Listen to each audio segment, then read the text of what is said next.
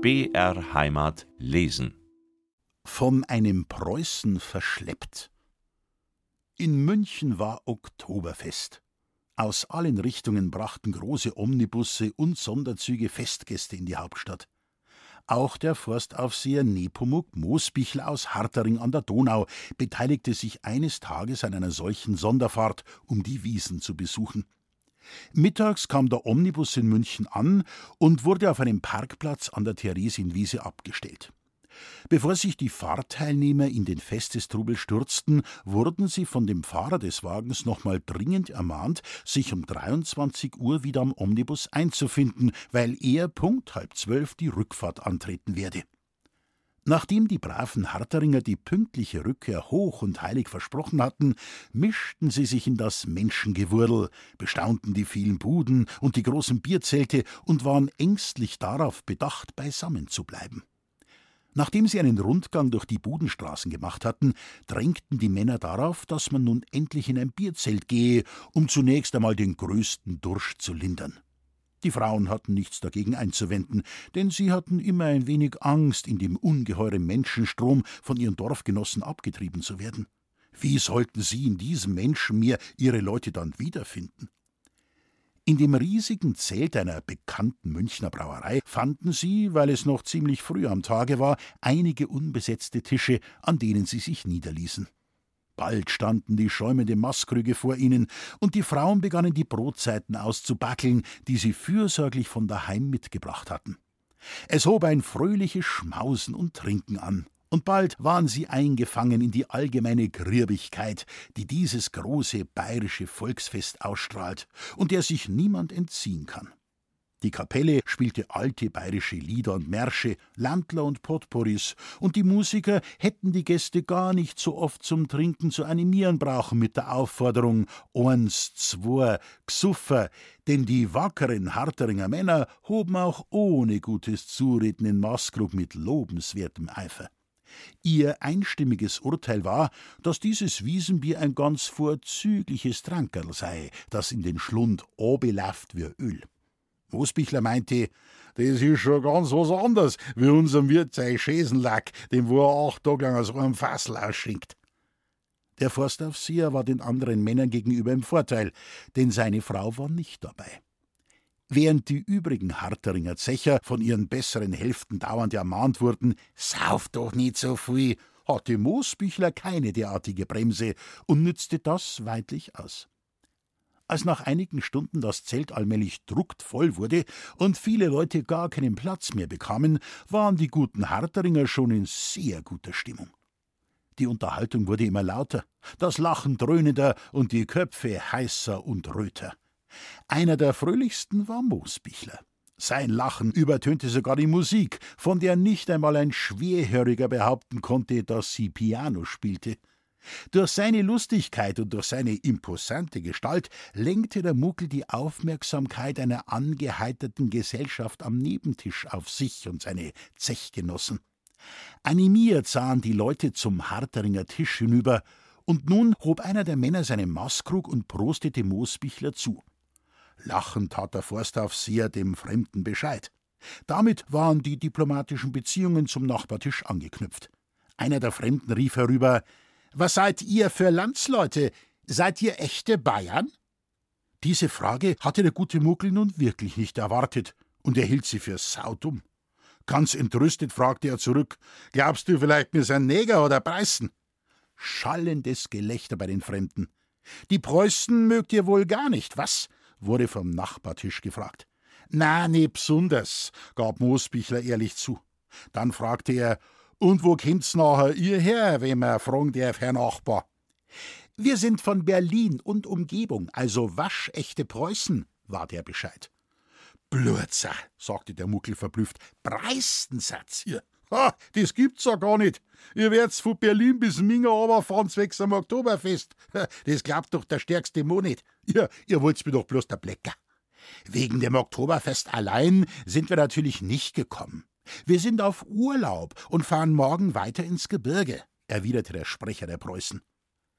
Die völkerverbindende Atmosphäre des Oktoberfestes bewirkte, dass nach kurzer Zeit die beiden Tischgesellschaften verbrüdert waren. Bayern und Preußen saßen in bunter Reihe, lachten, machten Witze und soffen einträchtig.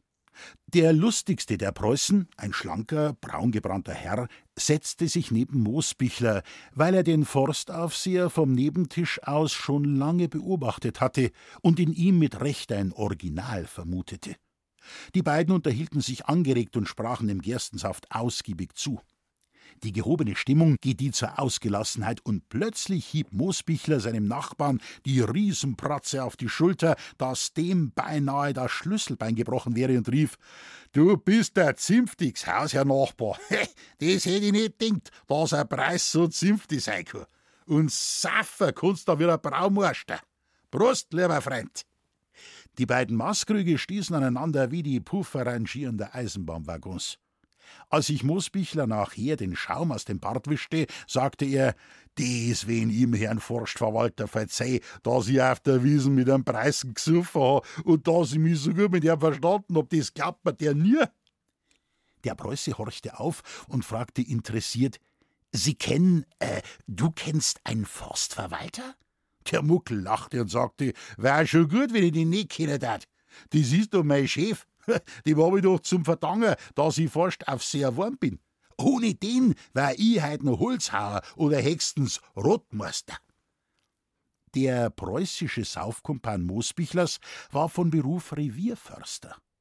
Um aber dem guten Muckel die Unbefangenheit nicht zu nehmen, sagte er: Was? Du bist Forstaufseher? Mensch, das muss begossen werden. Ich bin nämlich auch Forstaufseher. Junge, Junge, so ein Zufall. Komme ich da aus der Berliner Gegend hierher nach München und treffe unter den hunderttausend Menschen ausgerechnet mit einem Kollegen zusammen. Diese Eröffnung bewirkte, dass sich Moosbichler um ein Haar eines Totschlags schuldig gemacht hätte. Außer Rand und Band vor Freude hieb er dem Kollegen mit aller Wucht seine ungeheuer große Hand auf den Rücken, dass der erschrockene Revierförster beinahe samt dem Stuhl in den Boden gefahren wäre. Dabei brüllte der begeisterte Muckel: Was, du bist der Kolleg? Ja, da verreckst doch gleich. Jetzt weiß ja, warum du so ein griebiger Mo bist. Du warst mir gleich schon so sympathisch. Hey, du, Kölnerin, eine frische Maß, aber geschwind, dass ich mit meinem Kollegen anstessen kann. Die bayerisch-preußische Tischgesellschaft amüsierte sich über die beiden Forstleute, die sich ununterbrochen zutranken königlich. Der Revierförster hatte seine helle Freude an dem originellen Muckel, der sich vor Begeisterung gar nicht mehr auskannte. Es konnte bald nicht mehr verborgen bleiben, dass die zwei Kollegen allmählich anfingen blau zu werden. Sie beteiligten sich auch an dem Gesang, der in dem brodelnden Bierzelt ab und zu angestimmt wurde. Moosbichlers Beitrag war zwar grundfalsch, aber enorm laut und löste allgemeine Heiterkeit aus. Als der Revierförster nun ein Brathindel aß, das er bei der Kellnerin bestellt hatte, beobachtete Moosbichler seinen Nachbar von der Seite und wunderte sich über dessen gepflegte Hände und über die Gewandtheit, mit der dieser Messer und Gabel handhabte. Der ehrliche Muckel machte seiner Verwunderung Luft mit den Worten: Was, Kolleg, das muss ich für sagen, als Forstaufseher bist du schon ein saumäßig feiner Pinkel. Und Ozung bist da wieder ein besserer Herr. Sind denn bei euch im Preisen die unteren Forstbeamten so gut zahlt? Schlagfertig antwortete der Angesprochene, wir haben auch nicht mehr Gehalt als die bayerischen Forstbeamten, aber weißt du, wir tragen in Preußen im Dienst nur Uniform. Und da kann man sich schon einmal einen anständigen Zivilanzug leisten, denn man trägt ihn nur selten, und deswegen bleibt er viele Jahre lang wie neu. Das war plausibel, und Moosbichler war beruhigt. Ja, sagte er, das hab ich schon mal gehört, dass die preußischen Forstleit Uniform trugen. Ich hab gar keine. Unten, Herrn Forstverwalter, meinem Chef, hab ich die 15 Jahre, die wollen jetzt kennen, auch noch nie in Uniform gesehen. Siehst du, meinte der Revierförster, bei euch haben viele Forstbeamte keine Uniform und bei uns haben manche keinen Zivilanzug. Andere Länder, andere Sitten. Nach dem Essen wandte sich der preußische Forstmann an Moosbichler. Kollege, ich muss jetzt einmal einen Cognac trinken oder einen Korn. Ich kann das viele Bier nicht vertragen. Komm, wir wollen schnell in ein nettes Lokal hier in der Nähe gehen und einen trinken. Anschließend genehmigen wir uns dann einen starken Bohnenkaffee. Du bist natürlich mein Gast. Was? wunderte sich Moosbichler. Du willst auf die vielen Bier einen Schnaps trinken? Mei, da wirst du aber einen sauberen Affen kriegen. Im Gegenteil, lachte der Revierförster, da wäre ich wieder nüchtern. Wir trinken in Preußen immer Cognac zum Bier. Komm nur mit und probier's, wirst du sehen, dass du wieder ganz helle wirst. Ihr müsst's ja Sauming haben, ihr Preißen, stellte Moosbichler fest, wenn's erst zum Bier einen Schnaps trinkt's und vor dem Schnaps wieder nüchtern wird's. Aber ich geh schon mit, wenn's meinst, und stellte die ungeheuerliche Behauptung auf, ich bin ja noch nüchtern. Die beiden ungleichen Freunde erhoben sich also, verabschiedeten sich von ihrer Gesellschaft für eine Stunde und gingen auf sehr unsicheren Beinen zum Ausgang. Draußen atmeten sie mit Behagen die frische Nachtluft ein und wankten Arm in Arm durch das Gedränge der Budenstadt. Nach so manchem Zusammenstoß mit ebenso Nüchternen erreichten sie endlich die Grenze der Festwiese. Der Revierförster steuerte auf einen Schutzmann zu und fragte den Beamten nach einem in der Nähe liegenden netten Lokal. Als sie die Gaststätte betraten, war es 21 Uhr. Viele Plätze waren schon von angeheiterten Wiesenbesuchern besetzt, und schon bald waren Moosbichler und der Revierförster wieder mitten in einer lustigen Gesellschaft. Was das Oktoberfest doch nicht alles fertigbrachte. Leute, die sich vorher nie im Leben gesehen hatten, unterhielten sich und scherzten miteinander, als wären sie uralte Bekannte. Moosbichler gefiel das sehr, jedoch bekam ihm die Medizin des preußischen Kollegen gar nicht. Nach jedem Cognac wurde er blauer, und in der allgemeinen Fröhlichkeit vergaß er Gott und die Welt. Und die Zeit. Als er dann doch einmal auf die Uhr sah, erschrak er zu Tode und war mit einem Schlag nüchtern. Ungläubig starrte er auf das Zifferblatt, dann hielt er die Uhr an das Ohr. Sie tickte. Die Zeiger standen auf halb zwei Uhr. Kleinlaut fragte er den Revierförster: Wie viel Uhr hast denn du? Der schob die Manschette zurück, sah auf das Handgelenk und sagte: Halb zwei? Warum fragst du nach der Zeit, Kollege? Dem Glücklichen schlägt doch keine Stunde, und so jung kommen wir nicht mehr zusammen. Prost! Aber anstatt dem Zechkumpan Bescheid zu tun, stieß der Muckel erschrocken hervor: Mein Omnibus ist weg! Dein Omnibus? fragte der Preuße. Du bist mit einem Omnibus da? Wann ist er denn zurückgefahren? Um halb zwei ist er abgefahren, gab Moosbichler Bescheid. Wie weit hast du denn nach Hause? wollte der Revierförster wissen. Gute hundert Kilometer. Unser Dorf liegt an der Donau, erklärte Moosbichler. Weil der Muckel ganz kreuzunglücklich dasaß, tröstete ihn der preußische Forstmann. Das ist doch nicht so schlimm, Kollege. Da fährst du halt morgen mit der Bahn nach Hause und heute Nacht kommst du mit in mein Hotel. In meinem Zimmer steht eine Couch, da kannst du wunderbar ausschlafen. Ah ja, das ist schon recht. Aber meine Frau, ja, was meinst du, was die für eine Angst hat, wenn ich nicht mit den anderen heimkomme? Und wird die schimpft. Aber Kollege Musbichler, du, ein Kerl wie ein Baum, wirst dich doch nicht vor deiner Frau fürchten. Das zwing is ja gar nicht. Fürchten tu is nicht. Aber die Angst, die wo die hat, ja, was glaubst, was die für eine Angst hat? Jesus, Jesus, ich mag gar nicht dran denken. Die hat doch keine Angst, Kollege.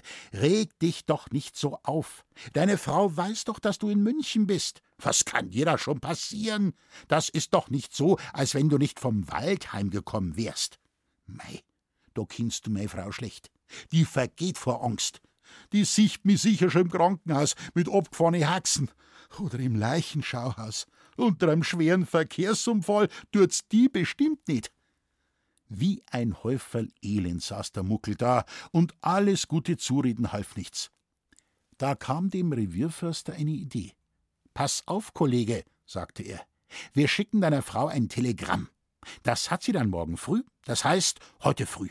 Wir telegrafieren, habe Omnibus versäumt, bin gesund, komme mit nächstem Zug. Muckel. Auf diesen Vorschlag hin bekam der Preuße den dritten gewaltigen Schlag von Moosbichlers bayerischer Hand, und erleichtert stellte der Muckel fest: Du bist ein Pfundskerl, Kolleg. Auf den Gedanken war ich bei Gott nicht gekommen, dass man da telegrafieren könnt. Jammer schad, dass du ein Preis bist. Prost, lieber Freund. Weil aber Hartering nur eine kleine Postagentur hat, die ihren Schalter erst um acht Uhr öffnet, kam das Telegramm nicht vor halb neun Uhr an. Frau Moosbichler aber war in ihrer Verzweiflung schon um sieben Uhr zum Forsthaus geradelt und klagte meinem Vater in heller Aufregung: Herr Forstverwalter, ein Unglück ist geschehen, der Muggel ist nicht heimgekommen vom Minger vom Oktoberfest. Mein Vater versuchte sie zu beruhigen und bat sie in Ruhe zu erzählen, was denn vorgefallen sei. Ja, wenn ich das wiss, hat Herr Forstverwalter. Der Chauffeur vom Omnibus hat bis zwölf auf ihm gewartet, aber weil er nicht gekommen ist, ist er ohne ihm abgefahren. Deswegen brauchen Sie sich doch nicht so aufregen, Frau Moosbichler. Vielleicht hat er den Parkplatz nicht mehr gefunden und kommt heut mit dem Mittagszug. War er denn nicht mit den anderen beisammen? Das ist ja grad, Herr Forstverwalter. Zuerst war er schon mit den anderen beieinander im Bierzelt. Da hat er dann einen preisischen Forstaufseher kennengelernt. Hat die Oberhoferin gesagt, die wo dabei gewesen ist. Mit dem hat er recht gesoffen. Und nachher sind die zwei gegangen, weil der Preis einen Schnaps hat trinken wollen. In einer Stunde wollten sie zurück sein, aber sind sie nimmer. Werd ja noch nichts passiert sein, mein Mo. Jesus, Maria und Josef, werd er doch nicht überfahren worden sein. Er hat doch schon ein Sitzen gehabt, wie es gegangen sein, hat Oberhoferin gesagt. Denken Sie doch nicht immer gleich ans Schlimmste, Frau Moosbichler, tröstete mein Vater. Ihr Mann hat mit seinem Kollegen sicher irgendwo gezecht und hat einfach die Abfahrtszeit versäumt. Oder ob er den anderen recht hergeschlagen hat, der Muckel, und deswegen verhaft worden ist, gab die Moosbichlerin zu bedenken. Aber warum soll er den Mann denn verdroschen haben? Das ist doch ein ganz absurder Gedanke, wandte mein Vater ein. No, weil der andere, der wo Muckel verschleppt hat, doch ein Preis gewesen ist, stellte die besorgte Frau fest. Aber Frau Moosbichler, das ist doch kein Grund, jemanden zu schlagen, nur weil er ein Preuß ist. Einzelne Preußen können sogar sehr nette Leute sein. Nur wenn sie in Massen auftreten, können sie unangenehm sein und uns auf die Nerven fallen. Meinen's? Aber wissen schon, Herr Forstverwalter, wie die Mannsbrüder sind, wenn's zu viel gesoffen haben. Da man nie nicht wissen, was passiert. Gar nichts ist passiert, Frau Moosbichler. Ich bin fest davon überzeugt, dass Ihr Mann mit dem Mittagszug kommt. Sie werden sehen, dass ich recht habe. Halbwegs getröstet machte sich die gute Frau auf den Heimweg. Aber um zehn Uhr war sie schon wieder im Forsthaus. Diesmal traf sie aber nur meine Mutter an, denn Vater war inzwischen in den Wald gegangen.